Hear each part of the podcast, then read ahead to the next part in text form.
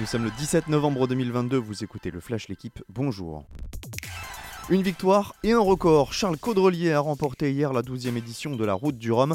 Il était 10h heure française lorsque le skipper de Maxi Edmond de Rothschild a franchi la ligne d'arrivée à Pointe-à-Pitre.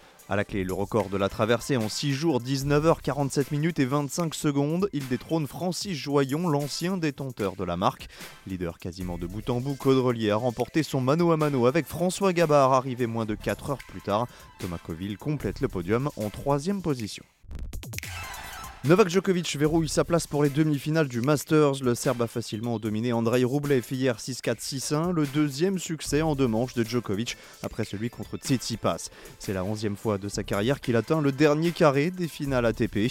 Le deuxième billet, lui, dans ce groupe rouge, se disputera entre Andrei Rublev et Stefanos Tsitsipas. Le Grec a ouvert son compteur en dominant Daniil Medvedev 6-3, 6-7, 7-6.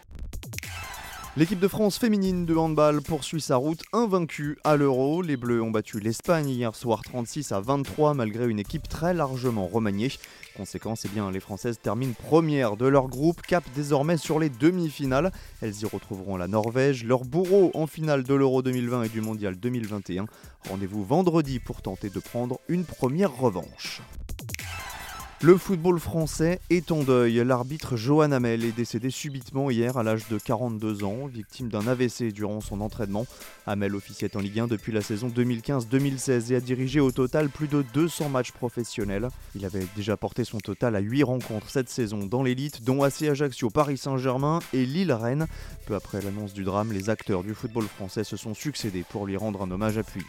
Merci d'avoir écouté le Flash l'équipe. Bonne journée.